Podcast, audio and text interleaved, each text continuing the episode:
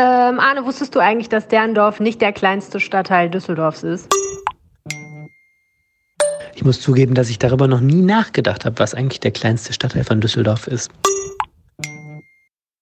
Tja, ich hätte darüber wahrscheinlich mal ein bisschen länger nachdenken sollen, denn was ich neulich behauptet habe im Podcast, es sei Derendorf, ist totaler Quatsch. Natürlich ist es die Karlstadt mit 0,46 Quadratkilometern, dicht gefolgt von der Altstadt von 0,48 Quadratkilometern. Und Gott sei Dank haben wir einen Hörer, der nicht nur aufgepasst hat, sondern uns auch dann geschrieben hat. Vielen Dank, Sebastian.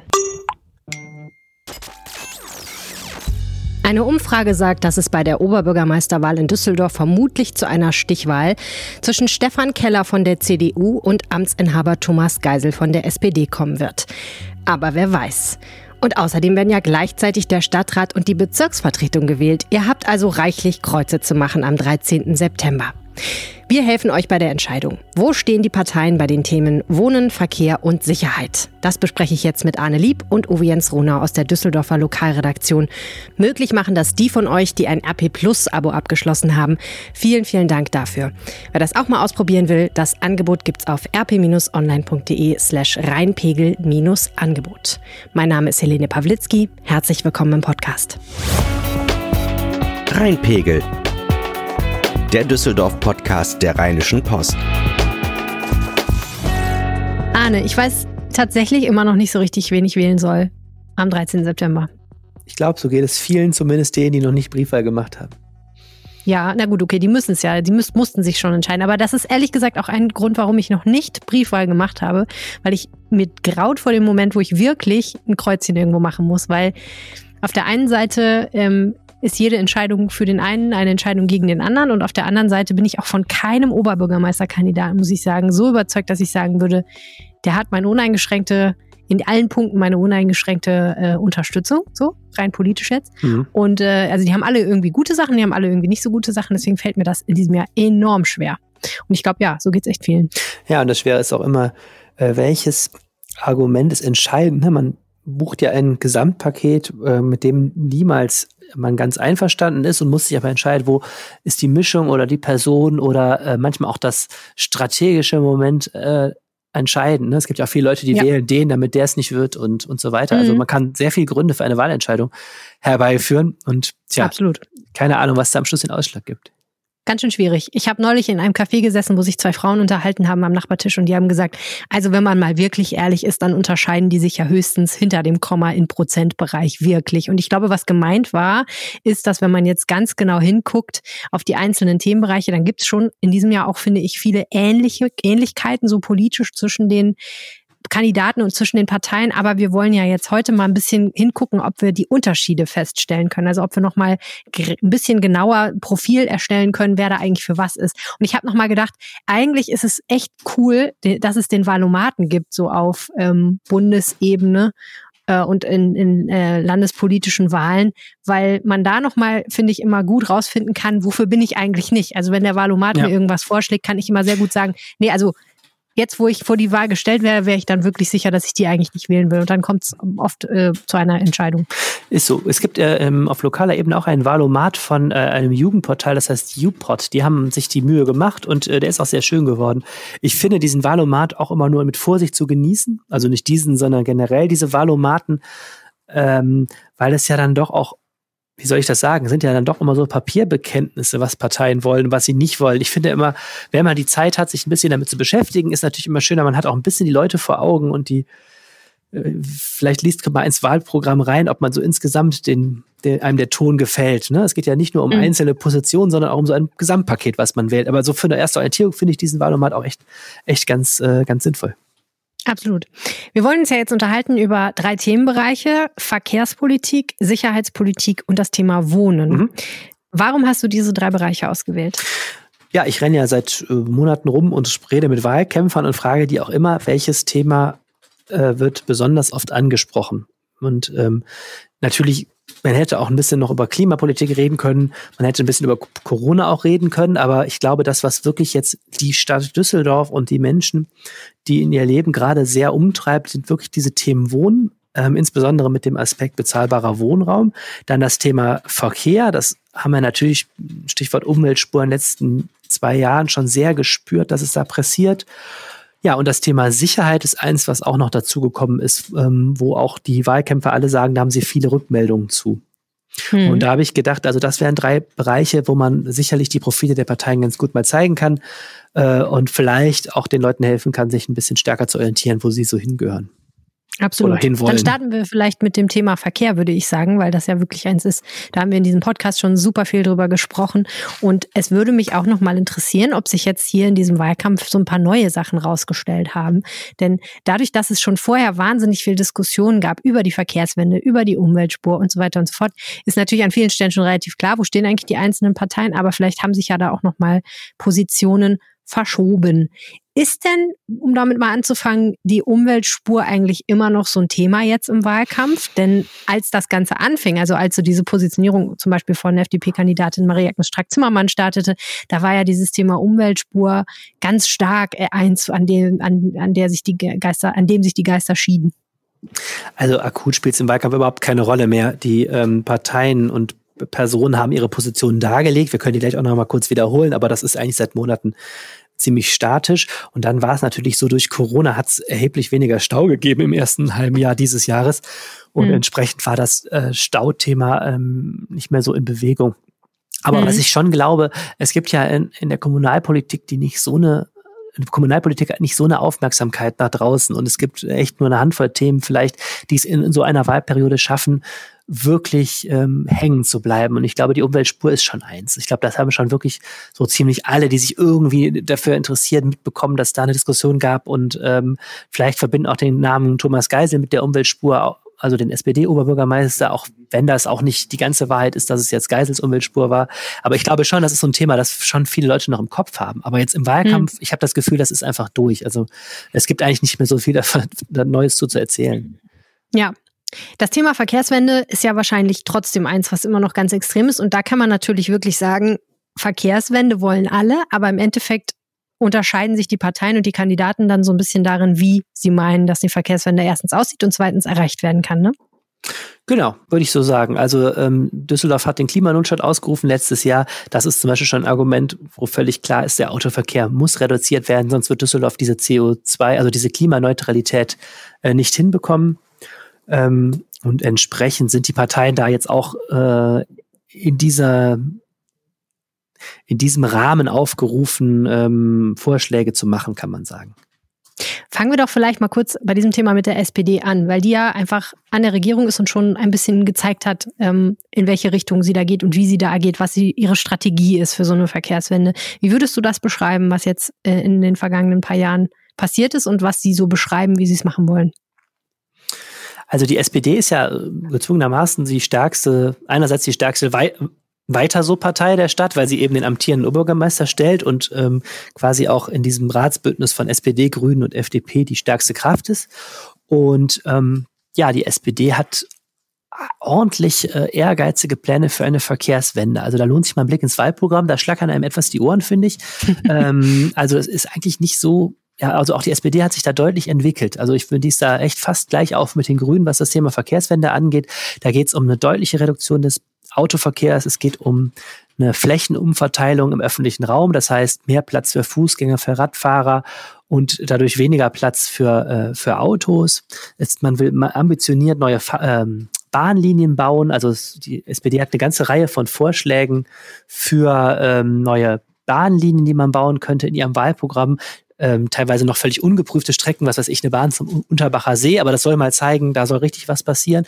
Und man will da den Radverkehr auch äh, ausbauen und in dem bis zur nächsten Kommunalwahl 2025 dieses Radhauptnetz, müssen wir gleich vielleicht nochmal kurz was zu sagen, ähm, fertiggestellt haben.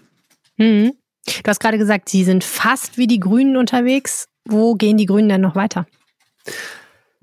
Äh, kann man so pauschal nicht sagen. Ich kriege nur mit, dass die Grünen manchmal ein bisschen Zähne knirschen, weil sie das Gefühl haben, ihnen werden die Ideen geklaut. Beispielsweise die SPD ist ja im Wahlkampf hier aufgefallen mit dem, mit dem Vorstoß, flächendeckendes Tempo 30 in Düsseldorf einzuführen. Äh, also auf nahezu allen Straßen Tempo 30 einzuführen für die Verkehrssicherheit und auch für einen besseren Verkehrsfluss. Und das ist etwas, wo die Grünen sagen, das fordern wir schon länger. das haben die bei uns abgekupfert. ähm, und ich glaube, strategisch ähm, sehen die Grünen es teilweise auch mit etwas Zähneknirschen, dass Thomas Geisel sich sehr stark so auch als Oberbürgermeister, so als Oberbürgermeister für eine Verkehrswende inszeniert und damit den Grünen ja auch so in ihrem Territorium rumfischt, auch wenn die natürlich politisch da nichts gegen haben, wenn sie da äh, Verbündete bei anderen Parteien finden. Ne? Aber mhm. ganz klar, also die SPD hat einen sehr, sehr starken Verkehrswendekurs äh, weg vom Auto. Beispielsweise fordert die SPD auch mittelfristig, soll an allen Hauptverkehrsstraßen eine Spur wegfallen für einen ähm, äh, geschützten Radweg, also Protected Bike Lane ist da das, ne, der Fachbegriff. Mhm. Ähm, das soll natürlich jetzt noch nicht sofort passieren, aber es ist auch so ein Hinweis darauf, dass man wirklich den Autoverkehr äh, mittelfristig sehr, sehr einschränken will. Ja, ein Vorwurf, der ja immer wieder kommt, ist, die SPD hat bislang oft Verkehrsprojekte angestrengt, die zwar recht, sage ich mal, wegweisend und recht radikal in manchen Stellen waren, also die Umweltspur beispielsweise oder der Pop-up-Radweg. Aber oftmals kritisiert dann die Opposition, kritisieren die Grünen, ähm, die anderen Parteien, dass das nicht durchdacht ist und dass das nicht gut ausgeführt ist. Ist das gerecht, diese Kritik? Kann man, würde ich nicht so pauschal beantworten wollen. Also natürlich kritisiert die Opposition immer, dass alles nicht gut ausgeführt ist, weil das ist die Aufgabe der Opposition. Ne? Die SPD war jetzt durch Thomas Geisel am Drücker, natürlich in einem Bündnis zusammen mit Grünen und FDP. Aber da wir eine SPD-geführte Stadtverwaltung haben, arbeiten sich natürlich jetzt alle daran ab, dass das angeblich alles nicht gut umgesetzt ist. Also da muss man im Einzelfall gucken. Hm, was stimmt ist, äh, es hat teilweise sehr, sehr gehakt beim Ausbau bestimmter Sachen, also bei der Umsetzung. Zum Beispiel hatte sich das Ampelbündnis vorgenommen, äh, massenweise Ampeln so umzurüsten, dass die Bahnen der Rheinbahn da schneller durchkommen. Also so Ampelschaltungen, wo die Bahnen durchkommen. Da haben sie viel, viel weniger Ampeln äh, umgesetzt, als man, als sie versucht hatten, unter anderem, weil da Ingenieure fehlten, die das konnten. Ähm, und so kann man jetzt ein, einige Themen durchdeklinieren. Auch der Radwegebau, da hatte der jetzt das Ampelbündnis viel, viel mehr vor, als am Ende sich realisieren ließ. Da kann man natürlich jetzt immer sagen, das hätte Geisel besser steuern müssen. Oder mhm. beziehungsweise die in Geises Verantwortung hätte es die äh, Verwaltung besser steuern müssen. Wo ich wirklich die Kritik verstehe, ist in Bezug auf diese dritte Umweltspur. Da sind wir schon wieder beim Thema.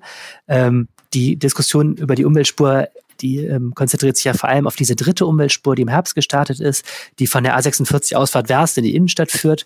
Da würde ich schon sagen, mh, hm, kann man schon sagen, es war irgendwie ein, ein Stückwerk, diese Umweltspur, das war schlecht kommuniziert, nicht mal die Nachbarstädte scheinen da richtig informiert gewesen zu sein und es ist einfach bei den Leuten auch schlecht angekommen. Also es war eigentlich ein, ein Projekt, äh, das sollte ja Leute zum Umstieg motivieren, ist aber von der Kommunikation her für viele Leute schon so als angekommen, so als Versuch, ihnen das Leben noch weiter schwer zu machen. Und ich glaube schon, ähm, da verstehe ich zum Beispiel die Kritik der Grünen auch, zu sagen, wenn man sowas macht, das kann man schon geschickter machen, geschickter planen, denn so ähm, schafft man da wenig Verständnis der Leute für.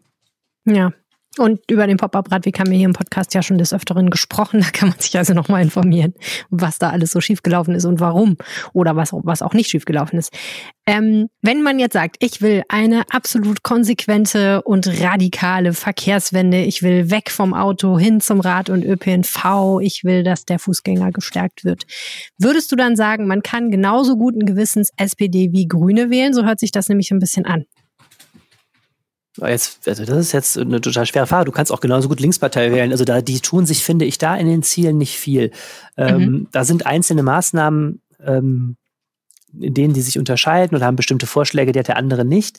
Aber da sind schon, es sind schon viele Zielgleichheiten. Also okay. SPD und Grüne wollen beide genau den Rad, die Radwege gleich schnell bauen, dieses Radwege-Hauptnetz äh, und so weiter. Ich würde sagen, da, wer da eine Entscheidung treffen will, sollte sich nochmal die Wahlprogramme einzeln angucken, aber die sind alle drei stehen die schon ganz klar für eine ziemlich ambitionierte Verkehrswende. Okay, also die Linken muss man auf jeden Fall auch mit auf dem Zettel haben. Ja, ja, die haben ja diese Koalition für die Umweltspur war ja immer SPD, Grüne und Linkspartei und wie gesagt, also die sind da relativ, würde ich sagen, ähnlich, zumindest in ihren Ansätzen. Hm. Wer ja ganz heftig gegen die Umweltspur getrommelt hat, ist FDP-Kandidatin Maria-Agnes Strack-Zimmermann. Wofür steht denn die FDP in der Verkehrspolitik? Also auch die FDP ist grundsätzlich für eine Verkehrswende und äh, macht sehr stark aber dieses Argument, man kann jetzt nicht äh, so schnell den Autoverkehr einschränken, solange die ähm, Alternativen noch nicht weit genug entwickelt sind. Also die FDP, die, die haben ja dieses Wahlplakat Verkehrspolitik mit den Menschen, nicht gegen sie. Und so, das ist natürlich einerseits eine Floskel, andererseits ist es aber so ungefähr die Art, wie die argumentieren, zu sagen, also man, man sollte jetzt nicht äh, hier den zweiten Schritt vor dem ersten gehen. Also mhm. ganz klar, äh, bei der FDP ist, ist schon so die Grundhaltung, die Auto, der Autoverkehr sollte nicht so schnell zu stark eingeschränkt werden. Das würde ich sagen, ist ein Unterschied zu den linken Parteien. Mhm. Und ähm, ein Unterschied, wo die FDP gerade etwas Dresche gekriegt hat vom ADFC, also vom Fahrradverein, ist, dass die FDP, was den Radwegebau angeht, schon etwas zurückhaltender ist. Also im Wahlprogramm ist die Rede von einem bedarfsgerechten ähm, Radwegebau. Das kann natürlich vieles bedeuten. Und ähm, mhm. Kürzlich in einer Podiumsdiskussion hier von der Verkehrswacht hat äh, die Oberbürgermeisterkandidatin Marie-Agnes Strack-Zimmermann auch nochmal argumentiert, man könne ja auch Radwege wieder über Seitenstraßen laufen lassen, also nicht zum Beispiel über die Elisabethstraße, wo dann der Autoverkehr eingeschränkt wird, weil eine Radspur wegfällt, äh, sondern ähm, durch eine Parallelstraße laufen lassen. Das ist sowas, wo dann zumindest den, den Radaktivisten immer alles aus dem Gesicht fällt, weil die halt sagen, Räder gehören auf, Räder gehören auf Hauptstraßen und sollen nicht ähm, über Nebenstraßen geführt werden. Trotzdem sagt auch die FDP, sie bekennen sich zum Radverkehr und wenn die Menschen mehr Rad fahren wollen, muss man ihnen auch die Infrastruktur schaffen. Also man kann da jetzt nicht so schwarz-weiß argumentieren, aber ich würde schon behaupten, die FDP ist tendenziell etwas zurückhaltender, was jetzt eine harte Verkehrswende angeht. Mhm. Und auf einer Skala von freie Fahrt für Diesel-SUVs bis autofreie Innenstadt, wo steht da die äh, CDU? Ähm, die CDU ist ein, auch ein gar nicht so einfacher Fall in diesem Fall. Also Herr, der Oberbürgermeisterkandidat Stefan Keller hat ja das Wahlplakat Staufreies Düsseldorf plakatiert, eine mhm. Idee, die ich glaube, die er nicht umsetzen wird. Ähm, sagt, sagt er aber auch selber so, er sagt, das ist kein, weniger ein Versprechen als so eine Leitlinie. Also Keller argumentiert damit, man könne für den Autoverkehr äh, schon noch sehr, sehr viel machen, um ihn flüssiger zu bekommen. Also man könnte Ampelschaltungen verbessern, man könnte digitale Leitsysteme benutzen. Also er will zumindest die Hoffnung nicht aufgeben, dass man die Autos hier wieder ein bisschen stärker zum Fließen bekommt.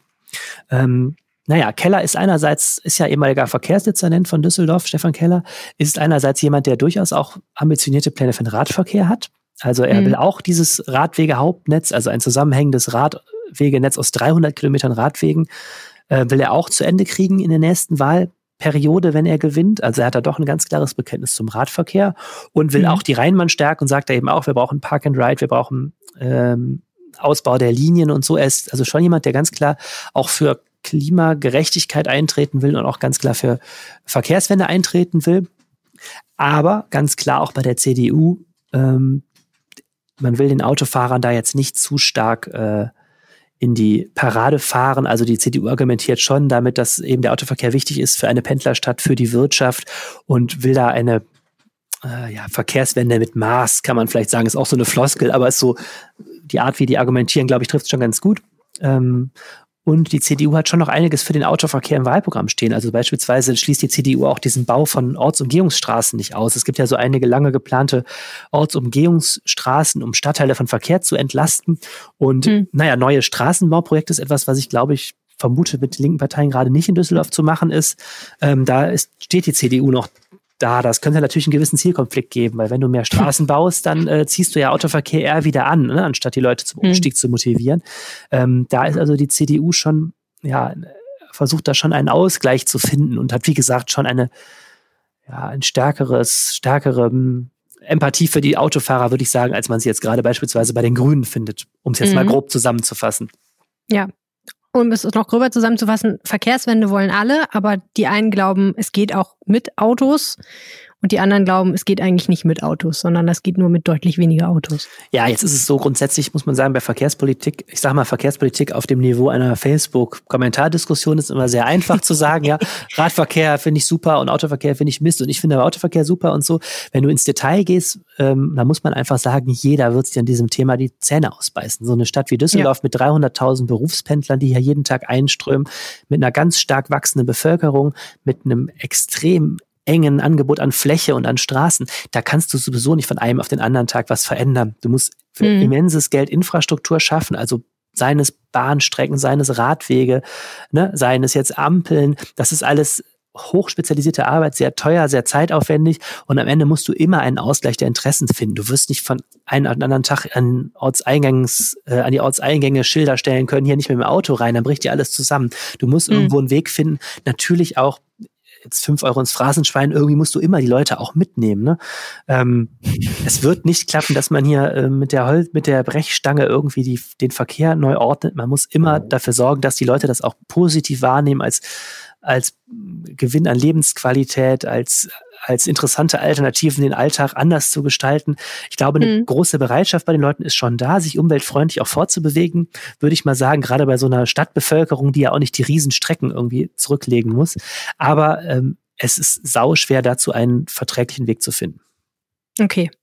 Ich bin jetzt trotzdem noch mal fies und wir machen eine kleine Lightning-Runde und mal gucken, äh, ob das überhaupt beantwortbar ist. Aber wenn ich jetzt mein einziges Ziel, wenn ich mein Kreuzchen mache, wäre jetzt, ähm, es darf in Düsseldorf nicht wieder eine Umweltspur geben. Ist ja ein Verkehrsversuch, der irgendwann endet und das möchte ich auf keinen Fall wieder, dass das wiederkommt. Wen muss ich wählen?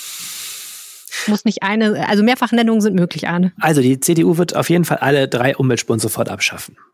So, okay. Also ja. Stefan Keller, der, der OB-Kandidat, sagt das äh, mit, dem, ja. mit der kleinen Einschränkung, sofern der Stadtrat mitmacht. Und da kann er das nämlich wahrscheinlich nicht. Okay. Ähm, Gehe ich aber von aus. Dann äh, FDP, die Strack-Zimmermann äh, ist auch Umweltspurgegnerin. Ähm, die, die, FDP ist nicht so ganz klar, ob sie sofort alle abschaffen würde, aber zumindest die umstrittene durchwersten will sie sofort abschaffen und die anderen beiden sind eher nebensächlich. Ähm, ja. Aber auch, da ist auch ganz klar Fott damit. So, äh, die, die SPD ähm, sagt auch, ist nicht so perfekt, die Umweltspur, aber hat ja immerhin das Dieselfahrverbot verhindert und kann man was draus machen. Ähm, also wird jetzt nicht abgeschafft, aber die laufen ja sowieso aus. Das ist ja ein Verkehrsversuch. Mhm. Ähm, kann man jetzt auch nicht sagen, ob die die jetzt wirklich so beibehalten, aber ganz klar, SPD steht zur Umweltspur. Mhm. Und bei den Grünen kann man sagen, ja, gut gemeint, aber nicht gut gemacht. Ähm, die Grünen werden wahrscheinlich auch keine Umweltspuren abschaffen, weil sie sich das Symbol als Grüne irgendwas mit Umwelt abzuschaffen, sich trauen werden. Aber ich glaube, die Grünen werden die zumindest versuchen zu überarbeiten oder es bei diesem einen Versuch da belassen, den stillschweigend ähm, auslaufen lassen und dann was anderes in die Richtung suchen, kann man sagen. Alright. Wenn ich will, dass ganz viele neue Radwege gebaut werden, wenn ich will, dass im Jahr 2025 überall Radwege sind, wo man nur mit dem Rad hinwollen könnte, wen muss ich dann wählen? Ja, wie gesagt, es gibt drei Parteien, die versprechen, dass bis 2025 dieses Radwege-Hauptnetz ausgebaut ist. Wenn man nach der Länge, wenn man sagen, nach der Gewichtung im Wahlprogramm nachguckt, würde ich sagen, sollte man die Grünen wählen. Ich glaube, keine andere Partei hat beim den Bereich Verkehr mit dem Rad, also die beginnen das Kapitel Verkehr mit dem Rad und äh, breiten das auf vielen, vielen Seiten aus. Also da habe ich schon das Gefühl, mhm. die die Neigung von Grünen zum Radfahren, würde ich mal behaupten, ist am größten von allen Parteien. Aber man muss da im Detail ähm, dann auch nochmal vorsichtig sein, dass man es jetzt nicht nur davon abhängig macht. Also wie gesagt, mhm. drei Parteien wollen dieses Radwege-Hauptnetz ausbauen. Das sind CDU, SPD und Grüne. Okay. Und wenn ich will, dass die Rheinbahn tierisch auf Vordermann gebracht wird, engerer Takt, generell alles viel, viel besser, viel mehr und viel schöner, mehr Busse, mehr Bahnen, äh, überall fahren die Bahnen ständig hin. Es gibt wahnsinnig guten ÖPNV in Düsseldorf. Wen muss ich dann wählen? Ja, schwer zu sagen. Also die Rheinbahn wird gerade politisch umarmt, dass sie kaum noch atmen kann, äh, weil alle die so gut finden. Also so Free Hugs für die Rheinbahn. Ähm, also kann man nicht so pauschal sagen. Also die FDP hat ein großes ähm, Programm, Investitionsprogramm in äh, die Rheinbahn äh, auf der Agenda. SPD und Grüne auch und ähm, die CDU im Grunde auch. Also das ist jetzt, da, da muss man jetzt mal echt in die Details gucken, was da die richtigen Maßnahmen sind. Ich glaube, die der ÖPNV in Düsseldorf braucht vor allem ein verdammt gutes Management endlich. Ich glaube, an Geld hapert es da eigentlich am wenigsten momentan. Ich glaube, am meisten hapert es an Ideen und an Entscheidungen, wie man wirklich was äh, strukturell verbessern kann. Ich glaube, das wird entscheidend sein, wer auch einfach ein guter Manager da ist. Also auch daraufhin kann man, glaube ich, die Kandidaten mal abklopfen, zu fragen, wem traut man zu, äh, auch mal einfach so eine Verwaltung und so eine so, eine Stadttochter da mal ein bisschen in den Hintern zu treten, dass es besser wird. Darauf glaube ich, wird es auch ankommen. Und ansonsten, alle Parteien wollen in den ÖPNV investieren. Ähm, und äh, da gibt es jetzt keinen, der sagt, äh, Rheinbahn brauchen wir nicht. Mhm. Und letzte Frage, wenn ich will, dass es ein sinnvolles Parkkonzept gibt, was auch dazu führt, dass ich gelegentlich mal einen Parkplatz finde, wen muss ich dann wählen? Das ist aber eine ganz gemeine Frage. Was ist schon ein sinnvolles Parkkonzept? Also, ähm, na, sagen wir mal so, gibt es denn Parteien, die irgendwie das Thema besonders stark gewichtet haben in ihren, in ihren Wahlprogrammen? Also äh, SPD und Grüne sind sehr stark für Anwohnerparken flächendeckend. Das bedeutet, dort, wo man heute frei parken kann, in Wohngebieten kann man es dann nicht mehr, sondern muss eine Parkscheibe, einen Anwohnerparkschein oder einen Parkschein äh, zur Hilfe nehmen. Das hätte mhm. den Vorteil, dass vor allem die Berufspendler dort nicht mehr parken können, weil du dann nicht den ganzen Tag da stehen bleiben kannst. Das wäre natürlich für Anwohner eine Chance, vielleicht doch ähm, mehr Parkplätze zu finden, wobei man auch sagen muss, dafür kosten die natürlich dann ähm, so ein Anwohnerparkausweis kostet, glaube ich, 35 Euro im Jahr oder sowas. Mhm. Ähm, andererseits muss man aber auch sagen, wenn man mal gerade nicht Anwohner ist, sondern jemand besucht in einem anderen Stadtteil, muss man halt dann auch blechen. Also das mhm. ist, äh, das ist nicht ganz unumstritten, das Ganze. Ähm, mhm. Bei der CDU weiß ich bei dem Anwohnerpark nicht genau, wie die stehen. Ich glaube etwas weniger, äh, also äh, lehne das auch nicht ganz ab, aber ich glaube von der, vom Ausmaß etwas eingeschränkter. Und die FDP ist schon noch hm, da etwas liberaler, würde ich sagen, und versucht zumindest äh, das ziemlich in Maßen zu halten. Also es gibt Wohngebiete, wo das ziemlich unstrittig ist, dass das sehr praktisch wäre, zum Beispiel in der Nähe des Flughafens, äh, weil da parken natürlich sonst die ganzen Leute, die vier Wochen irgendwo sich's gut gehen lassen, am anderen Ende der Welt. Und die will man natürlich in Wohngebieten nicht haben, weil dann kriegen die Anwohner überhaupt keinen Parkplatz mehr. Ähm, mhm. Aber ich würde sagen, die FDP sieht, steht dem sehr kritisch gegenüber, wenn hier umfassend äh, Parkgebühren erhoben würden, werden. Okay. Gut, das ist doch schon mal ein guter Rundumschlag zum Thema Verkehrspolitik, würde ich sagen. Wäre es nicht toll, wenn ihr jeden Tag Düsseldorf Nachrichten im Podcast hören könntet? Naja, dann macht es doch einfach. Sucht jetzt in eurer Podcast-App nach dem Düsseldorf-Aufwacher der Rheinischen Post. Zusammen mit den Kollegen von Antenne Düsseldorf informieren mein Podcast-Team und ich euch jeden Tag über alles, was in der Welt und in NRW wichtig ist. Und es gibt die wichtigsten News aus Düsseldorf von Antenne. Abonniert jetzt den Düsseldorf-Aufwacher und wir hören uns demnächst öfter. Sollen wir noch kurz über Sicherheit reden? Bitte. Das ist ja immer so ein ganz schön schwieriges Thema, finde ich, weil das wahnsinnig viel mit Emotionen zu tun hat, ne?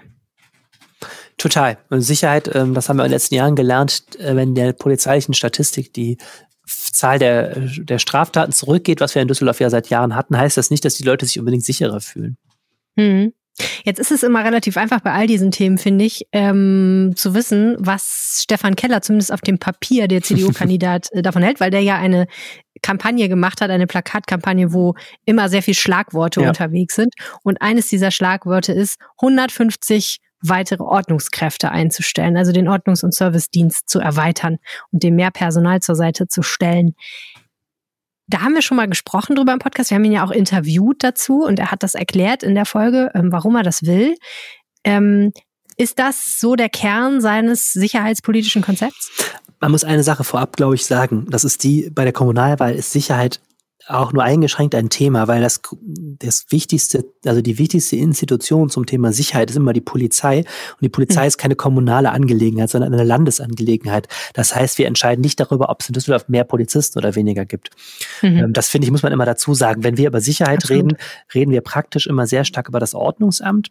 Und, äh, und über so Geschichten wie Ko Kooperation. Ne? Also es gibt ja eine Sicherheitspartnerschaft oder Sicherheitspartnerschaften in Düsseldorf. Das heißt Austausch zwischen den Stellen, zwischen Ordnungs- und Servicedienst, zwischen Polizei. Die Stadt sitzt da mit im Boot. Also die ja. Frage, wie kommuniziert man eigentlich über diese Sachen und wie koordiniert man das ein bisschen? Ne? Genau, also einerseits praktisch reden wir über dieses, dieses Ordnungsamt. Das heißt konkret vor allen Dingen der Ordnungs- und Servicedienst. Das sind diese Fußtruppen des, des Ordnungsamts, die in der Stadt unterwegs sind. Ähm, das ist das, wenn Herr Keller sagt 150 neue Ordnungskräfte, meint er eben diese USD-Leute. Ne?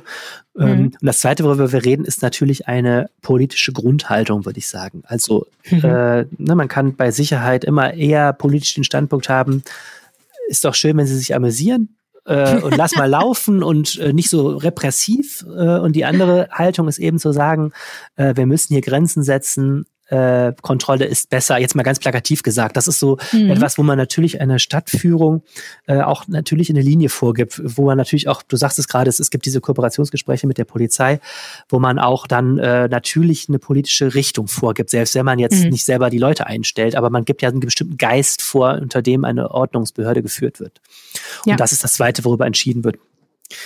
Ja, jetzt zu Herrn Keller. Also ähm, Herr Keller hat den weitestgehenden Pläne für einen Ausbau äh, der Sicherheitsinfrastruktur in Düsseldorf. Da geht es einerseits eben um diesen bekannten, also diesen Ordnungs- und Servicedienst. Er will da eben neue Stellen schaffen und was auch dazu kommt, ähm, es gibt einen riesigen Personalmangel bei diesem OSD, weil der Job einfach offensichtlich nicht attraktiv genug ist. Ich glaube, es fehlen 30 Stellen, sind unbesetzt noch.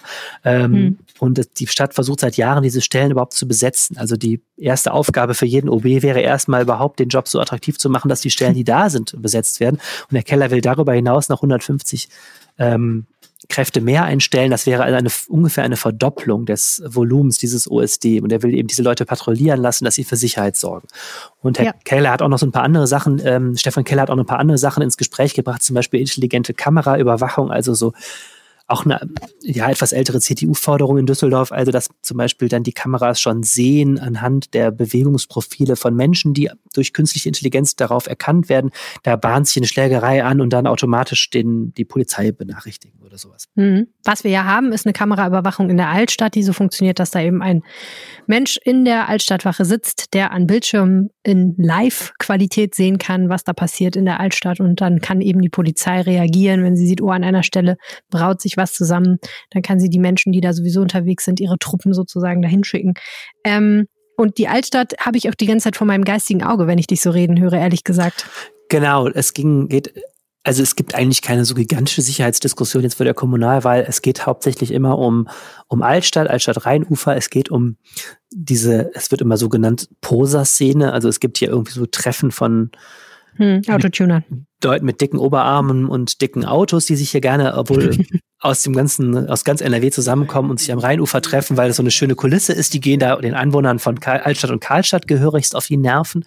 Und ähm, es ging, geht auch jetzt aktuelles Sommerthema mit der Hitzewelle. Es geht eben auch um so ausgelassene Partys am Rheinufer, wenn dann hinterher, mhm. da beschweren sich dann auch gerne die Anwohner von Außenbezirken am Rhein, also von Hamm bis ähm, äh, äh, bis zum ganz runter in den Süden oder auch so in Angermund am Baggersee ist das so ein Thema, wenn da die Horden von von Leuten einfallen und Party am See machen, wo es eben auch um die Frage geht, muss die Stadt da stärker regulieren? Ähm, das sind so Sicherheitsdebatten, die wir jetzt im Wahlkampf geführt haben. Plus wir hatten diese Debatte um Corona und in der Altstadt. Ja, genau, Altstadt ist sowieso immer. Nein, Altstadt, äh, klar, ich habe es jetzt gerade so umschifft äh, versehen. Ja, Altstadt gut. ist das absolute Hauptthema, was wird Sicherheit, ist gut. Sicherheit angeht. Das man, ist natürlich so der Standard. Die Altstadt eigentlich mit Absicht. ja, sozusagen. Äh, das ist so, also auch für uns äh, natürlich ein Ritual, wenn man hier am Wochenende Dienst hat in der Lokalredaktion, da kannst du davon ausgehen, dass immer irgendwas aus der Altstadt kommt, weil da ist halt ja, es ist ein Anziehungspunkt für alle möglichen Leute, die äh, Stress machen, ähm, äh, ja, Stress suchen und das ist immer schon so gewesen, aber hat sich offensichtlich doch nochmal in diesem Jahr äh, teilweise ziemlich zugespitzt. Also in der Altstadt ist die Lage insgesamt gerade nicht so ganz leicht und das ist natürlich auch mal ein Sicherheitsthema, was sowohl das Ordnungsamt als auch die Polizei betrifft. Mhm. Okay, also bei Keller wissen wir, er würde da so ein bisschen den Swag aufdrehen, was das angeht. Wie sieht's denn aus bei den anderen Kandidaten und Parteien? Also Frau Strack-Zimmermann hat auch einigen Swag, was das Thema angeht. Ähm, die äh, FDP sagt also, die 150 neuen Sicherheitskräfte, das sei jetzt erstmal nicht das Thema, wenn man die alten nicht hat. Ähm, FDP fordert eine neue Wache erstmal für die, die USD-Kräfte, dass die besser untergebracht sind. Und ähm, die Oberbürgermeisterkandidatin der FDP, Frau Strack-Zimmermann, macht schon, gibt schon sehr stark auch die die Richtung vor, zu sagen, ähm, bei uns kann jeder sich wohlfühlen in Düsseldorf und Party machen, aber nicht, wenn er allen auf den Keks fällt. Da müssen wir dem auch mal zeigen, dass die Party vorbei ist. Jetzt mal so. Mhm. Fast wörtlich hat sie das so gesagt. Und ähm, die, die, die trommelt schon sehr dafür, dass, äh, oder sie hat die Behauptung, dass der amtierende Oberbürgermeister Thomas Geisel erheblich zu liberal ist, was, äh, was den Einsatz der Ordnungskräfte angeht und sagt, da muss man stärker auch mal zeigen, auch zum Beispiel dieser Prosa-Szene, dass man da keinen Bock auf die hier hat und den deutlich sagen, sie sollen sich woanders treffen. Also die ist schon jemand, mhm. die fordert etwas härtere Hand und sieht das auch nicht als äh, Widerspruch zu einem liberalen, einer liberalen politischen Einstellung, äh, sondern sagt eben, die eine liberale Partei, die FDP, äh, will die Freiheit jedes Einzelnen schützen und wenn Leute irgendwo nicht mehr hingehen können, weil das ein Angstraum ist, weil da die Bierflaschen so tief fliegen, dann ist es klar, da muss auch der Staat eingreifen. Mhm. Wie sieht's aus mit der SPD, die ja die Verwaltung führt in Form von Thomas Geisel? Ähm, das ist ja quasi sein Ordnungsdienst, kann man sagen. Ähm, äh, wie sieht's da aus? Ich muss jetzt ein bisschen, also ein bisschen vorsichtiger sein. Es ist natürlich niemand hier in dieser Stadt, der äh, gegen Sicherheit ist. Ne? Das ist so ähnlich wie, wie Freiheit und Wohlstand oder sowas. Ja. Ähm, sicherlich ist es so, die linken Parteien spielen diese Karte äh, nicht im Wahlkampf. Ich kann mich nicht erinnern, ja. dass irgendein Grüner oder SPDler um die Ecke gekommen wäre, hätte ja gefordert mehr Sicherheit für irgendwas. Also wie gesagt, die SPD ist hier in der Position momentan des ähm, Titelverteidigers, nein, des Amtsinhabers und äh, versucht natürlich die Vorgänge momentan zu verteidigen, äh, das ganze, äh, die, die, das Vorgehen, das aktuelle zu verteidigen. Das war ja in dieser Diskussion um das Farid Bang Video, ähm, war das ja ein Thema. Da hat ja auch ähm, Thomas Geisel auch nochmal gesagt, er will auch, dass eine Ansprache gibt an bestimmte Zielgruppen, die äh, die da äh, vielleicht für Ärger sorgen, also unter anderem jetzt hier Jugendliche mit nordafrikanischem Migrationshintergrund, da ging es ja bei Farrell Bang drum und mhm. sagt, man kann, man kann die Leute jetzt nicht, man kann die Leute nicht nur mit der Sicherheitskeule kommen. Ähm also, ne, um das nochmal kurz zu erzählen, also, und dann sollte es ein Video geben, in dem der Rapper Farrell Bang eben genau diese Leute anspricht und ihnen sagt, Freunde, könnt ihr euch bitte in der Altstadt ein bisschen vernünftig benehmen und seid irgendwie ein bisschen vernünftig, sonst ziehe ich euch die Ohren lang. Und die Diskussion, die sich dann entspannt, war jetzt weniger die Frage, ob das an sich eine gute Idee ist, sondern mehr äh, die Frage, ob das jetzt eine gute Idee ist, Farrell Bang für so ein Video zu nehmen, weil der eben auch sehr umstritten ist und schon umstritten äußert Äußerungen gemacht hat.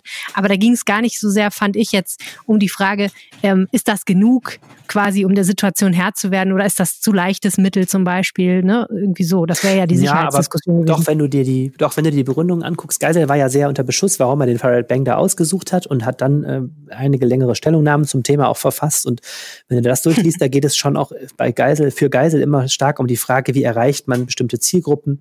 Äh, und äh, um die Frage, im Grunde ist es dann so Kriminalprävention, zu sagen, ähm, hm. wie kriegt man die Leute dazu, dass man gar nicht erst mit der Polizei kommen muss, sondern die vielleicht äh, an ihren Vernunft appelliert und da, dadurch überzeugt. Ja. Das, da, ich meine, unterm Strich zeigt das ja auch schon sehr viel über die Strategie, äh, sagt das ja auch schon sehr viel über die Strategie, ne? dass man eben sagt, das eine ist mehr Leute, mehr Kräfte in die Stadt zu schicken, um das zu regeln. Das andere ist mal einen anderen Weg zu gehen und mal einen kreativeren Weg zu gehen, unabhängig von der Frage, ob das jetzt der richtige Weg, also in genau. diesem speziellen Fall war. Deswegen meine ich das genau. Ähm, wobei, ja. ich würden jetzt wahrscheinlich CDU und FDP hätten jetzt auch, haben auch nichts gegen Prävention, wenn es jetzt nicht gerade mit Farrell Bang ist. Ne? Ähm, aber das meine ich, es ist, würde ich schon mhm. sagen, bei der SPD ist dieser Gedanke, ähm, von, von Prävention vielleicht stärker ähm, und äh, ich, ich habe nicht gehört, dass Geisel irgendwelche Ambitionen hat, den USD aufzustocken oder sowas. Okay, verstehe. Müssen wir noch was über die Grünen sagen im Speziellen, was das angeht? Ja, ich krame in meinem Gedächtnis und habe auch nochmal im äh, ähm, Wahlprogramm geguckt. Also nochmal, für die Grünen ist Sicherheit sicherlich nicht das große Profilierungsthema. Es ist halt ein klassisches, mhm. eigentlich ein klassisches CDU-Thema, Sicherheit.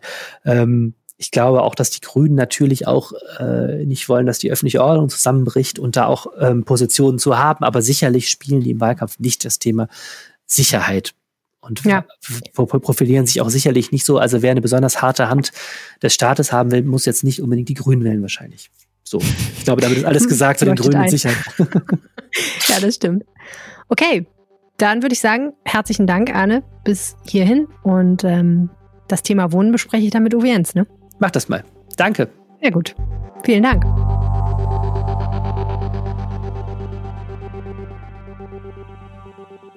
Oh Jens, ich habe neulich eine Studie gelesen, die, äh, habe ich gedacht, wird jeden Düsseldorfer erfreuen. Die Überschrift war, Köln hinkt beim Wohnungsbau deutlich hinterher über den Artikel äh, zu der Studie.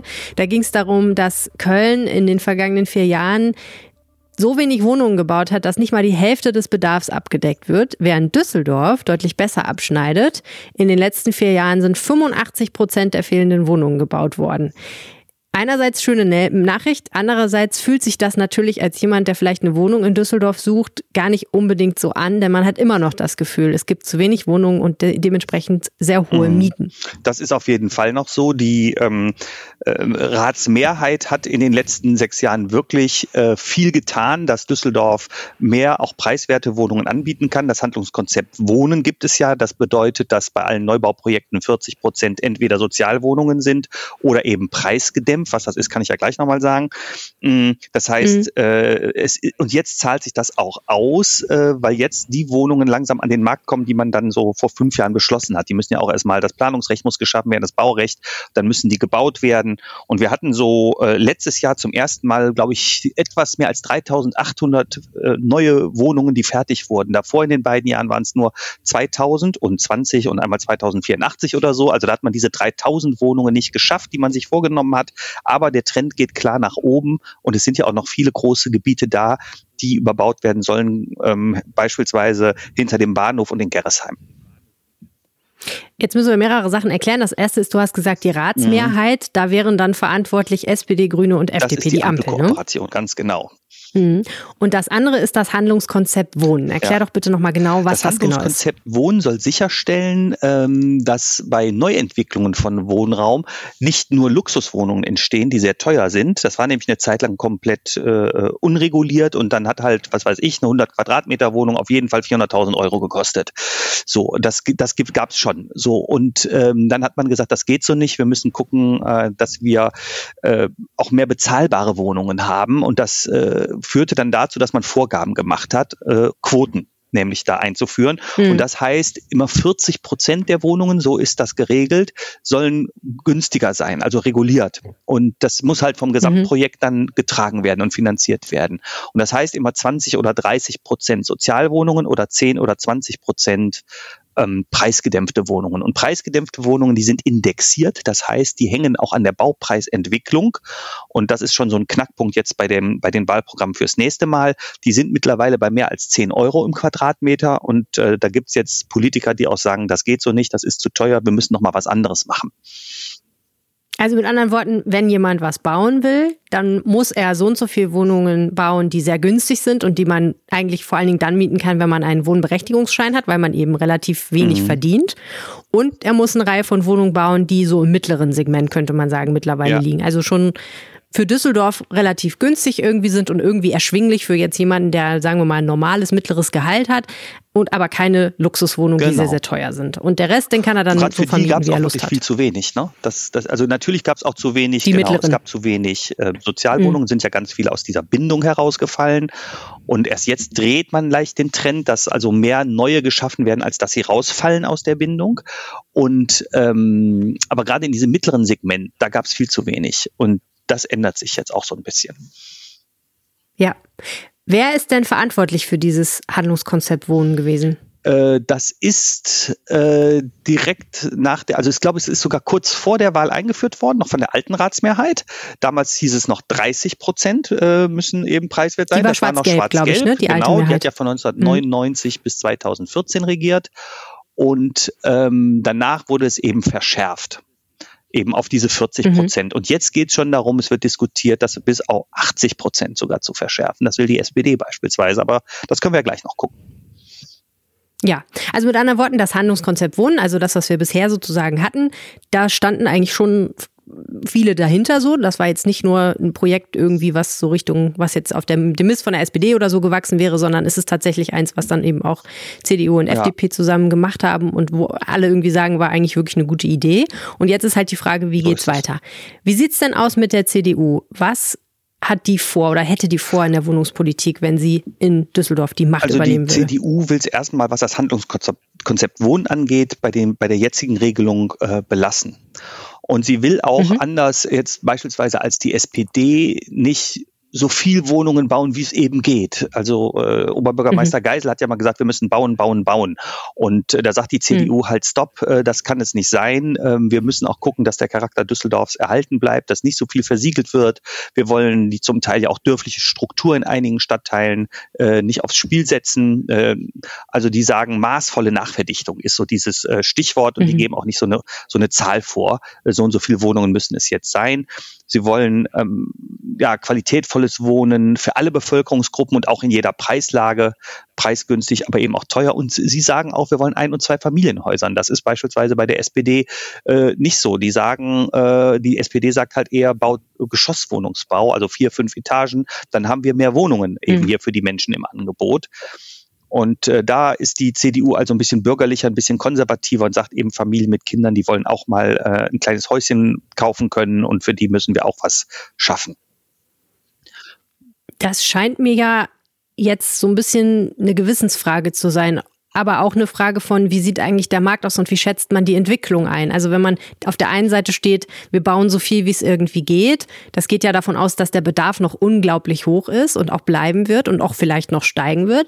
Und die andere Seite sagt, nee, wir bauen nicht so viel, wie es geht, sondern wir wollen gute Sachen bauen, quasi eine qualitätvolle Sachen, sage ich jetzt mal in Anführungsstrichen. Äh, aber dann ist vielleicht der Trade-off, dass es eben nicht so günstig wird, dass sich alle das leisten können, was ja, sie sich glaub, wünschen Es geht würden. noch nicht mal nur darum, ist das jetzt das eine teurer oder weniger teurer. Die sagen, wir wollen da nichts ausschließen. So, also das kann ja auch, es gibt ja durchaus äh, preiswertes Wohnen auch für Einfamilienhäuser. So ist das nicht. Die Frage ist, wofür gibt man den Raum her? Der ja relativ knapp ist in Düsseldorf. Düsseldorf hat ja nicht viele hm. Flächenreserven. Das ist, unterscheidet uns ja beispielsweise von Köln. Köln hat viel mehr Platz noch, um da neue Stadtteile komplett zu bauen. Das können wir nur in Hubbelrad machen, wo die Bergische Kaserne aufgegeben wird. Ähm, nein, es ist hm. auch eine Art äh, äh, sagen wir, der Stadtentwicklung, wo die CDU sagt, dann, wenn irgendwann mal äh, Schluss ist und wir können da nichts mehr Neues machen, dann können halt nicht mehr so viele Leute hier hinziehen. Es wird ja auch durchaus kritisch diskutiert, äh, kommen nun Leute von außen dann jetzt rein, also nimmt der Zuwanderungsdruck äh, dann weiter zu und haben wir äh, gar nicht so viele neue Angebote für Düsseldorfer, ne? so, so wird das auch gesehen und mhm. gleichzeitig ähm, verändern wir die Stadt so stark und das gefällt uns nicht und das gefällt vielleicht auch unseren Wählern nicht. Und äh, das ist ein anderes Angebot auch für eine andere äh, Klientel. So. Und auch eine andere Philosophie steckt dahinter. Die SPD sagt, wenn wir nicht so viele Wohnungen schaffen, wie es eben geht, dann mändeln wir die Ärmeren aus der Stadt heraus. So sagt das Herr Geisel, mhm. der Oberbürgermeister. Und die CDU sieht das anders. Es ist aber auch nicht hm. so, dass die CDU nichts tun will. Sie will also beispielsweise Mietpreis- und Belegungsbindungen ankaufen. Und sie sagt auch, die Stadt muss wieder mehr. Was äh, heißt das? Ja, das heißt, dass sie, dass der, dass der, dass die Stadt dann festlegen kann. Das ist so ähnlich wie bei einer Genossenschaft oder so. Wer kommt jetzt da rein? Ähm, wie hoch ist die Miete? Also das ist auch eine Steuerung mhm. des Marktes. Ähm, das sagt sie auch. Und sie will auch Bauland kaufen. Und äh, dieses Bauland soll dann die städtische Wohnungsgesellschaft bekommen, die eben vornehmlich Sozialwohnungen baut und da auch ein großes Programm jetzt vorhat und viel mehr baut als früher. Mhm. Das ist übrigens auch etwas, was die Ampelkooperation äh, bewerkstelligt hat, weil sie nämlich städtische Wohnungen dieser Wohnungsgesellschaft überschrieben hat, die sonst von der Stadtsparkasse äh, da verwaltet wurden oder in deren Besitz waren. Das gehört jetzt alles der städtischen Wohnungsgesellschaft und dadurch ist die viel kreditwürdiger und kann günstiger Wohnungen bauen. Ähm, und dieses Instrument städtische Wohnungsgesellschaft will auch die CDU jetzt stärker nutzen. Und dadurch mhm. wird ja auch preiswerter Wohnraum geschaffen. Ja, das ist ja oft eine der Gretchenfragen eigentlich bei der Wohnungspolitik äh, und der Baupolitik. Wie viel lässt man den Markt machen und wie viel glaubt man, dass eingegriffen werden muss bei einem Gut wie Wohnen, was halt jeder braucht und auch jeder irgendwie in angemessener Qualität haben sollte? Da habe ich dich jetzt so verstanden, dass sowohl SPD als auch CDU, aber insbesondere die CDU sagt, also nur das freie Spiel der Kräfte ist auch nicht angesagt, sondern es ist schon okay, dass wir da auch eingreifen. Und die SPD würde wahrscheinlich ein bisschen mehr ja, eingreifen genau. wollen. Und das ist aber eigentlich, ich sag mal so, seit acht, neun Jahren hat sich das zum Common Sense eigentlich entwickelt. Und ähm, wir haben ja auch immer wieder berichtet über die Spekulation mit Boden. Also in Düsseldorf sind ja mehrfach große Projekte, wo noch gar kein, äh, kein Bagger angerückt war, in der Erwartung dessen, was man tun kann, eben weiterverkauft worden. Das Glasmacherviertel ist so ein Beispiel, aber auch in Benrath gibt es das Beispiel. Und gerade jüngst sind wieder große Bestände weiterverkauft worden. Also da werden immer Unternehmensanteile verkauft, damit man keine Grunderwerbssteuer äh, bezahlen muss. Das sind also oft zweistellige mhm. Millionenbeträge, die sich die Investoren da sparen. Und da sind also Gebiete, die mal 40 Millionen wert waren, für 140 Millionen weiterverkauft worden. Und natürlich befürchtet man, dass dann hinterher die Wohnungen teurer werden. Und äh, da hilft eben so ein, äh, so ein Regelwerk wie ein Handlungskonzept Wohnen und so, wenn man dann sagen kann, stopp, das gilt aber trotzdem für euch. Ähm, ihr könnt, könnt das so teuer weiterverkaufen, wie ihr wollt. Ihr müsst preiswerte Wohnungen da bauen. Also, dass man eingreifen muss, ist eigentlich mittlerweile von links bis rechts ähm, klar. Selbst bei der FDP? Ja, die FDP greift auch ein in den Markt. Sie hat äh, ziemlich äh, weitgehende Dinge vor. Die will 100 Millionen Euro ausgeben, um preiswertes Wohnen äh, sicherzustellen bei mhm. 5000 Wohnungen. Und das will sie mit den Genossenschaften in Düsseldorf machen. Das ist etwas, was man, äh, ich glaube, vor zehn Jahren wäre man aus der FDP ausgeschlossen worden, wenn man sowas vorgeschlagen hätte. ähm, also da ist auch schon ein richtig massiver Eingriff. Und sie will da damit Mieten möglich machen, ich glaube von 7,50 Euro, wenn ich es richtig im Kopf habe, ja. Oh, das wäre aber recht günstig. Wohnungen, also auch ein massiver Eingriff. Und diese Mieten sollen für 20 bis 25 Jahre garantiert werden. Ja. Was hat die FDP noch so vor, wo wir gerade dabei sind? Die FDP will einen neuen Stadtteil, also will auch vielleicht sogar stärker verdichten oben bei der Bergischen Kaserne. Ähm, mhm. sagt aber sonst auch, Charakter der Stadtteile schützen, so ein bisschen wie die CDU, maßvoll nachverdichten, also nicht alles äh, versiegeln, alles vollbauen. Ähm, sie sagt aber, lass uns das äh, lockern, was Höhen- und Etagenbegrenzungen ähm, angeht. Das heißt, Aufstockungen baut mehr in die Höhe. Das soll möglich sein, einfach damit mehr Grün erhalten bleibt. Aber das muss man eben genau stadtplanerisch dann beurteilen. Es kommt immer auf die Stelle an in Düsseldorf, wo was passieren könnte. Mhm. Das Handlungskonzept soll so bleiben. 40 Prozent eben preiswertere Wohnungen.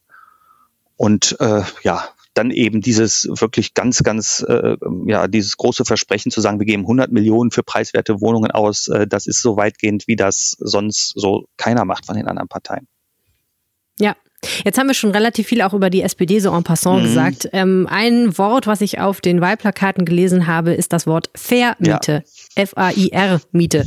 Was ja, ist das? Die Vermiete hat eben mit dem Charakter der preisgedämpften Miete zu tun. Da habe ich ja eben gesagt, die ist indexiert. Das heißt, die ist nicht einmal festgeschrieben und dann bleibt die starr so, sondern man guckt dann eben, wie sind die Preissteigerungen ne, im Bauwesen mhm. und dann kann die steigen. Also die war mal unter 10 Euro und jetzt äh, liegt sie äh, schon bei 11 Euro, zum Teil auch darüber. Und das heißt, dann nähert sich die Miete so dem, dem Luxusbereich sozusagen, wo es dann nicht mehr erschwinglich ist und deswegen hat die SPD gesagt, wir brauchen also eine größere Form von Festschreibung und diese Vermiete ähm, die sieht also so aus, die darf die vom Land festgelegte Mietobergrenze für geförderte Wohnungen, das sind also die Sozialwohnungen, höchstens um ein Viertel übersteigen. Was heißt das in, mhm. in Euro? Äh, Im Augenblick ist die, die Sozialmiete äh, 6,80 Euro pro Quadratmeter. Und wenn man jetzt diese Vermiete ansetzt, dann wäre die halt 8,50 Euro pro Quadratmeter. Und mhm. äh, die, diese Vermiete, die soll also jetzt Bestandteil werden des Handlungskonzepts Wohnen, wenn es nach der SPD geht. Und äh, da sollen 30 Prozent äh, bei großen Neubauprojekten eben mit Vermiete des Bestandes versehen werden. Und die SPD sagt, insgesamt bei Neubauprojekten sollen 80 Prozent bezahlbare Wohnungen entstehen. Das ist also doppelt so viel wie heute.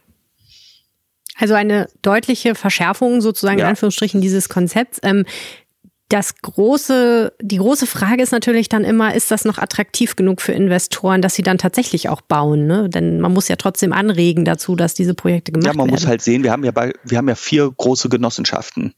Und eigentlich muss man sagen, ist der Anteil der Genossenschaftswohnungen in Düsseldorf wirklich noch nicht hoch genug. Das sind irgendwie, ich weiß es jetzt nicht genau, 20 bis 25.000 Wohnungen. Wir haben, glaube ich, 300, knapp 350.000 Wohnungen. Ich sage das jetzt so aus dem Kopf, aber ich glaube, so sind die Größenordnungen. Mhm. Und äh, natürlich wäre das gut, wenn man vielleicht 80 50.000 oder 100.000 Genossenschaftswohnungen hatten. Weil der Vorteil bei Genossenschaften mhm. ist ja, dass die nicht auf Gewinnmaximierung ausgerichtet sind, sondern die wollen für ihre Mitglieder ähm, preiswerten Wohnraum zur Verfügung stellen.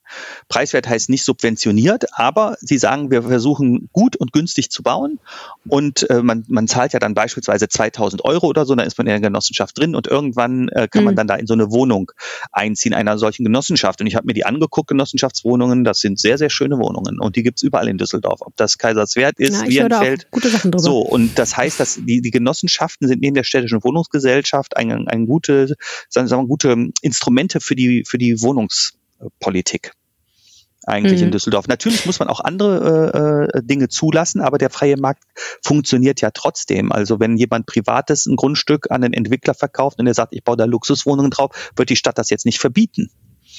Ne? Ja. Also äh, das ist noch möglich. Ne? Am Rhein in Kaiserswerth ja. kannst du dir trotzdem eine Villa bauen. Die Grünen, die gehen da ja, glaube ich, auch in eine ähnliche Richtung, weil sie sagen, äh, ne, einerseits sollen, wollen wir mehr sozial und preisgedämpfte Wohnungen anteilig. Mhm.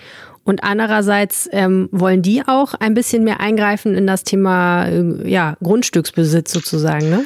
Ja, sie wollen also zum einen, äh, also sie nennen das gemeinwohlorientierte Wohnungspolitik. Sie wollen äh, diesen Anteil deutlich erhöhen erstmal der preisgedämpften Wohnungen, ne, so wie die SPD auch. Hm. Ähm, und sie sagen, die Investoren sollen mal einen Teil äh, ihrer Wohnbauflächen an die Stadt abtreten. Das ist auch äh, etwas ganz Neues eigentlich. Mhm. Und äh, dann kann die Stadt eben gucken, wie sie da äh, etwas Besonderes entwickelt, etwas Preisgünstiges entwickelt. Und äh, die Grünen sagen auch, wir müssen eine Bodenvorratspolitik machen, äh, damit diese Bodenspekulation aufhört und dieser profitgetriebene. Weiterverkauf von Grundstücken ein Ende hat oder zumindest eingegrenzt wird. Was ist eine Bodenvorratspolitik genau? Ja, dass man eben guckt, also wenn es irgendwo Arrondierungen gibt, das ist, wenn Grundstücke neu zurechtgeschnitten werden, wenn, wenn äh, Firmen beispielsweise die Stadt verlassen und aufgeben, dass die Stadt äh, dann die Chance hat, ähm, äh, diese Grundstücke zu erwerben und sie dann dem mhm. Wohnungsmarkt zur Verfügung zu stellen. Also es gibt sogar auf, auf der Bundesebene so eine Diskussion, dass bei, bei großen Brachen, die entstehen, dadurch, dass Firmen weggehen, dass die Städte Vorkaufsrecht haben sollen. Also das hm. wäre dann sogar also vom, Bundes, vom Bundesgesetzgeber quasi, wenn der das, also das wäre natürlich richtig ein starkes äh, Instrument dann, wenn der, wenn der Bund, da muss, ist auch Bundesrecht betroffen. Das Eigentumsrecht ist ein sehr, sehr hohes Gut in Deutschland und das ist auch richtig so. Also mhm. man muss vorsichtig sein mit Enteignungen. Aber äh, diese Spekulation, die ja dann auch noch ohne Grunderwerbssteuer oft vonstatten geht, weil immer nur Firmenanteile verkauft werden, ist mittlerweile ein, ein, ein Übel geworden. Und äh, deswegen wird das, äh, es gibt eine Wohnungsbaukommission, heißt die, glaube ich, im Bund. Und die hat das empfohlen, dieses Vorkaufsrecht für die Gemeinden. Und das müsste jetzt eigentlich umgesetzt werden. Und das hört sich aber teuer an. Wieso teuer? Also der, die Stadt muss das ja, ja alles bezahlen. Du, du hast ja, es gibt einen Bodenrichtwert, das, äh, der wird nach Bodenrichtwert hast du ja dann die Möglichkeit, das zu kaufen. Das ist nicht überteuert, sondern das ist ja festgelegt durch Gutachter. Wie teuer ist der Grund da? Dann wird das erworben und äh, die Stadt bekommt ja das Geld wieder, wenn sie das dann an eine Genossenschaft gibt, beispielsweise. Ah ja. So, okay, und die ist ja dann wiederum auch äh, schon Satzungs-, also ne, aufgrund ihrer Verfasstheit äh, dazu verpflichtet, das ohne Aufschlag jetzt zu entwickeln. Also sie ist nicht dafür da, einen Gewinn zu maximieren oder einen großen Gewinn zu erzielen. Die muss mhm. was Gewinn haben, weil sie natürlich auch Kosten hat.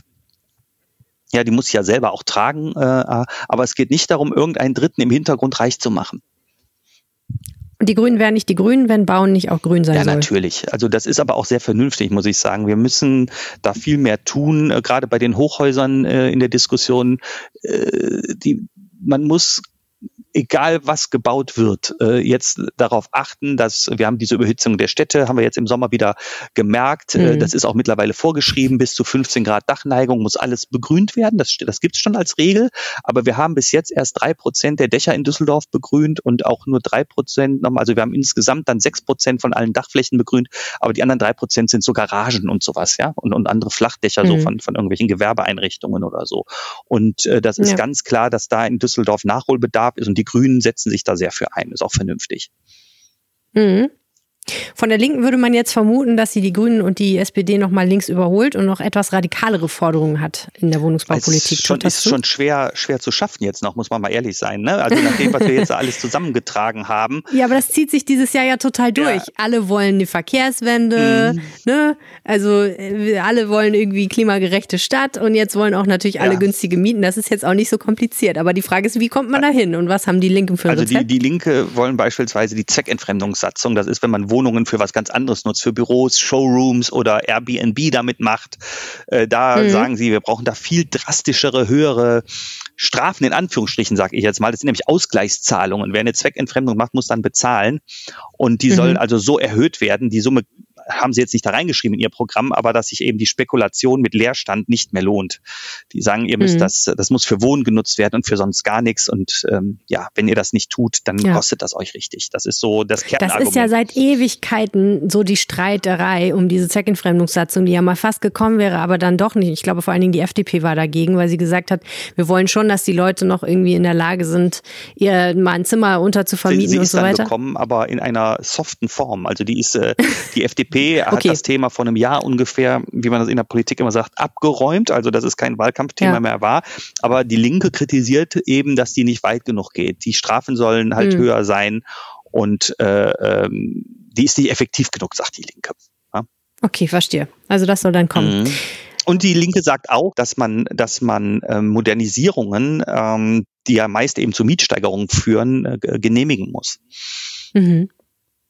Das ist interessant, weil eigentlich ist die Rechtsprechung da ja schon, also es gibt immer wieder Rechtsstreitigkeiten deswegen, aber eigentlich habe ich die immer als recht mieterfreundlich erlebt. Ähm, insofern, als dass der Vermieter ja zeigen muss, dass es sich tatsächlich um eine Modernisierung handelt und keine Instandhaltung. Also dass wirklich was besser wird dadurch, wenn er die Miete erhöhen will und nicht nur der mhm. Standard gehalten wird praktisch und repariert wird, was da war. Tja. Mhm. Das stimmt. Ja, absolut. Aber ja, es ist auch immer wieder ein Streitteil, ne? Ähm, es mhm. gibt so ein paar äh, kleine Einzelprojekte die und Einzelpunkte, die ich irgendwie äh, ganz witzig finde. Ähm, zum Beispiel will die SPD Parkplätze und Discounter überbauen. Das ähm, ist ja etwas, was auch immer wieder mal so zitiert wird als super Idee. Ich glaube, in München hat das mal jemand, ein Architekt, sehr prominent gemacht und genau. gezeigt, dass das geht. Ähm, mhm. Und äh, die FDP will gerne mit Holz bauen, habe ich gesehen. Das fand ich auch etwas absonderlich. Ja, viel Holz. Und die, die, also die FDP, das wollen auch mehrere Parteien. Auch die FDP will eben mhm. diese Überbauungen von Parkplätzen. Das ist ja dann so ein Aufständern sozusagen. Man muss sich so Säulen vorstellen und darauf ruht ja. dann dieses ähm, Haus. Genauso Möglichkeiten, da wird jetzt nachgesucht. Ne? Wo kann ich noch neuen Wohnraum schaffen, äh, weil ich ja nicht unbedingt die Wiese dann nebenan äh, zubauen will. Und äh, gerade Discounter, das ist auch so ein Trend, äh, dass die überbaut werden und Parkplätze eben auch. Und in Düsseldorf äh, hat ja großen Beifall erhalten der Plan ähm, des Architekturbüros RKW. Das war so als erstes mal gedacht Alternative für ein mhm. olympisches Dorf. Äh, die Stadtspitze will das ja gerne, also Herr Oberbürgermeister Geisel will das ja gerne da auf dem Gelände der Bergischen Kaserne machen, wenn denn 2032 die Olympischen Spiele nach an Rhein und Ruhr äh, äh stattfinden sollen. Aber eine Alternative wäre die Überbauung der Gleise am Wehrhahn, mhm. parallel zur Toulouser Allee. Und äh, dieser Entwurf ist auch äh, in der Planungsverwaltung, bei der Planungsdezernentin, äh, in der Politik unheimlich gut angekommen. Und das sieht auch toll aus, was sie da entworfen haben. Und warum auch nicht? Ne? Du hast dann weniger Krach, du hörst die Züge nicht mehr so und du verbindest da zwei Stadtteile, also die Redelstraße, mhm. Einkaufsstraße auf der einen Seite, auf der anderen Seite die Toulouser Allee. Äh, das ist dann auch noch begrünt und all sowas. Also es gibt viele interessante Ansätze, wie man noch mehr Platz für Menschen schafft, aber gleichzeitig nicht so viel zerstört und vielleicht ja. auch noch das mit Grün verbindet. Wir kommen gleich nochmal zum Thema Wohnen zurück. Äh, ein kleiner Punkt, der immer mal wieder aufpoppt, ist auch äh, die Frage, und gehört ja auch zur Baupolitik, was ist mit der Rhein-Ufer-Promenade? Ähm, ja, für mich ein großes Versäumnis ähm, der letzten sechs Jahre. Die äh, Ampel Kooperation hatte das in, in ihrem Kooperationsvertrag drin und hat das Thema nicht angefasst. Das äh, halte ich für ein, für ein großes Versäumnis, ähm, weil das ja, die Rhein-Ufer-Promenade ist ja ein Geschenk für Düsseldorf. Äh, das muss man sich mal vorstellen, dass das am Anfang auch umstritten war und diskutiert wurde, ob das jetzt nicht vielleicht äh, Prestige, ein Prestigeobjekt ist. Die hat damals zwei Kilometer Tunnel plus die Promenade da oben drauf, ich glaube 680 Millionen mhm. D-Mark gekostet. Also wenn wir uns heute vorstellen, 300, 400 mhm. Millionen Euro, natürlich wäre das heute alles viel teurer, aber das ist also ein Geschenk für Düsseldorf und äh, hinter der hinter der Oberkassler Brücke hat man ja auch immer wieder diese Konfliktfälle, Fahrräder und Fußgänger, da wird es alles so ein bisschen enger und die Idee gibt's eben schon ja, seit sieben Jahren. Es gibt auch einen fertigen Plan von dem Professor Fritschi, der die Promenadengestaltung gemacht hat. Ähm, ja, aufzuständern, auch da äh, die Parkplätze so zu überbauen. Die kann man dann unten noch benutzen, aber obendrauf wird dann eben diese Promenade mhm. verlängert bis zur Rheinterrasse. Das hätte man wirklich anpacken müssen und äh, diese, diese Parkplätze darunter, die hätte man sogar zur Finanzierung mit heranziehen können, wenn man dann Erbbaurecht ausspricht, sich das Geld auszahlen lässt, hast du schon die Baukosten vielleicht zur Hälfte drin. Ähm, ja, das soll aber jetzt, das sagen auch alle, steht in den Wahlprogrammen im, ja, in der nächsten Wahlperiode Wobei des Stadtrates es, glaube ich, Parteien gibt, die denen das wichtiger ist. Also wenn einem das sehr wichtig ist, muss man wahrscheinlich eher FDP und CDU wählen, ne? weil denen ja. ist das sehr extrem wichtig. Ja, die, die, FDP will das, die hatte das damals auch vorgeschlagen und Frau Schröck-Zimmermann sagt immer, wenn sie gewählt wird, ist das Erste, was sie macht, äh, dass das auf den Weg kommt, äh, weil das wichtig für Düsseldorf. Ich finde auch, man muss sagen, diese ganzen anderen Dinge, äh, dass wir die Schulen so ausgebaut haben, das ist alles richtig und wichtig wichtig und die und die Bäder, dass das gemacht wird, das ist wirklich sehr sehr gut und äh, also so Infrastrukturinvestitionen sind sind sind entscheidend eigentlich für eine gute Stadtentwicklung. Aber äh, dieses Sahnehäubchen Rhein-Ufer-Promenade ist eben auch sehr wichtig. Die Menschen lieben den Rhein. Es ist Düsseldorfs großer Vorteil am Rhein zu wohnen, diese Flusslandschaft quer durch die Stadt zu haben. Und gerade in diesem zentralen Bereich halten sich die Menschen sehr gerne auf. Da sieht man doch jeden Samstag, wer mal mit dem Fahrrad da am Rhein lang fährt, wo die mhm. Leute überall sitzen, anhalten und diesen Blick genießen. Und natürlich wäre das auch was Besonderes Besonderes ja. ähm, für die Stadtentwicklung. Und das sollte man dringend. Ja. Und jetzt müssen wir noch gerne über etwas sprechen, das heißt Milieuschutzsatzungen. Und das sollte eigentlich auch zur Kommunalwahl ein ziemlich großes Thema werden. Das ist jetzt aber äh, irgendwie gescheitert, aber trotzdem müssen wir unbedingt darüber reden. Was sind Milieuschutzsatzungen? Ja, es ist ein sehr, sehr weitgehendes Instrument, auch zur Regulierung äh, des, des äh, Wohnungsmarktes. Milieuschutzsatzungen, die müssen genau definiert sein auf ein bestimmtes, äh, ja, auf einen Stadtteil oder Teile eines Stadtteils. Und die sollen eben auch verhindern, verhindern, dass es äh, ja, zur Spekulation mit Mietwohnungen kommt. Da muss man dann Modernisierungsmaßnahmen, die muss man anmelden, die müssen genehmigt werden. Man muss auch sagen, wie teuer soll denn die Miete, wie hoch soll die Miete hinterher sein, wenn die Modernisierung durchgeführt worden ist. Die Stadt kann sogar für eine gewisse Zeit Mietobergrenzen festlegen. Also sehr, sehr weitgehendes ähm, Instrument. Und ähm, ja, so ungefähr vor einem ja, Dreivierteljahr ging das los, konkret, dass sich da so ein, so ein Bündnis zusammenschloss. Äh, wenn man jetzt denkt, das kommt nur von links, äh, dann irrt man sich. Da macht auch äh, die Caritas mit, der Katholikenrat, also sind die Grünen. Es gibt viele Unterstützer äh, von links, äh, also es geht quer durch die Gesellschaft bis rechts. Äh, da merkt man, wie das ist ein gesellschaftliches Problem, äh, diese Willst du etwa sagen, der Deutsche Katholikenrat ist rechts?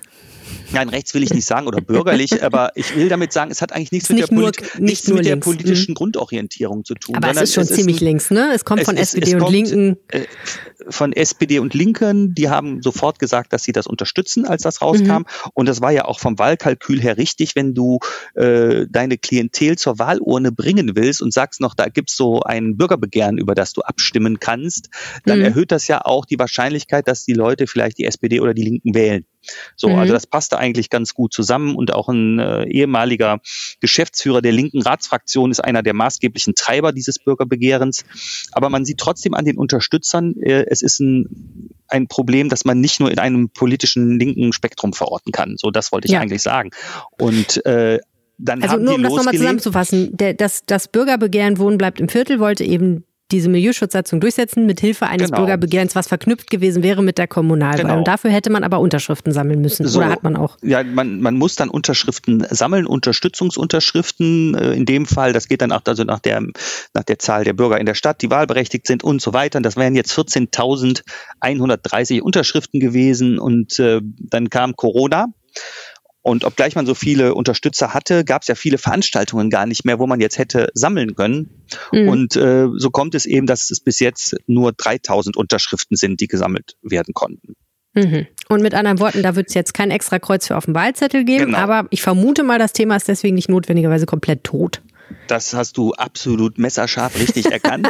Geschlossen. Äh, die die äh, sammeln jetzt weiter. Sie haben gerade richtig äh, wieder losgelegt am letzten Wochenende und das Ziel ist eigentlich so, dass sie bis Jahresende damit durch sind und dann soll dieses Bürgerbegehren stattfinden. Und das ist deswegen auch wichtig, weil der Sta dann kommt es zu einem Bürgerentscheid, also dann kommt diese richtige Abstimmung und dann muss der muss der äh, Stadtrat äh, das auch umsetzen und er darf zwei Jahre daran nichts ändern. Das heißt, es ist eine ganz konkrete Politik dann hinterher damit verbunden, wenn dieses Bürgerbegehren ähm, durchkommt. Mhm. Okay, also werden wir nochmal an die Ohren gebeten bei Gelegenheit. Könnte sein, Könnte sein. wenn es genug Unterstützungsunterschriften gibt. Alles klar. Vielen, vielen Dank, Uwe Jens. Das war echt spannend und ich glaube, ich hoffe, dass wer, wem die Wohnungspolitik wichtig ist, dass derjenige jetzt ein bisschen besser weiß, wo er sein Kreuzchen machen sollte. Je nachdem, was er will. Das ist schwierig bei so vielen unterschiedlichen Konzepten, aber du hast schon recht. Ja, mal gucken. Also ich finde, bei der Wohnungspolitik gibt es noch verhältnismäßig größere Unterschiede als zum Beispiel bei der Verkehrspolitik. Da ist es uns ein bisschen schwerer Ja, gefallen. bei den Vorgaben, du hast recht natürlich. Wenn du überlegst, bleibt das bei 40 Prozent oder macht man äh, 60 oder 80 Prozent äh, preiswerten Anteil von Wohnraum bei Neubauprojekten? Das ist schon ein ganz klarer Unterschied. Ne? Ja, ja, und auch diese, was die CDU sagt, ne, dass sie sagt, so, wir wollen in den dörflichen Stadtteilen wollen wir den Charakter erhalten, da soll nicht überall alles zugebaut werden. Das kann man ja auch finden. Und wenn man da wohnt und das einem das wichtig ist, dann ja, dann weiß man halt auch, wo man hinkreuzen muss. Okay, vielen, vielen Dank. Sehr gerne. Schönen Tag wünsche ich. Tschüss. Gleichfalls, tschüss.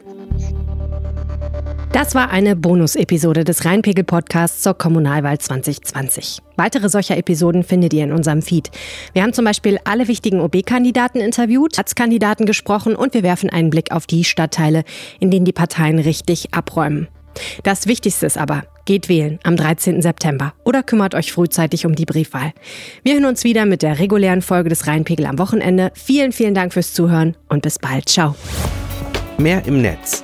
Alle Nachrichten aus der Landeshauptstadt findet ihr auf rp-online.de slash Düsseldorf.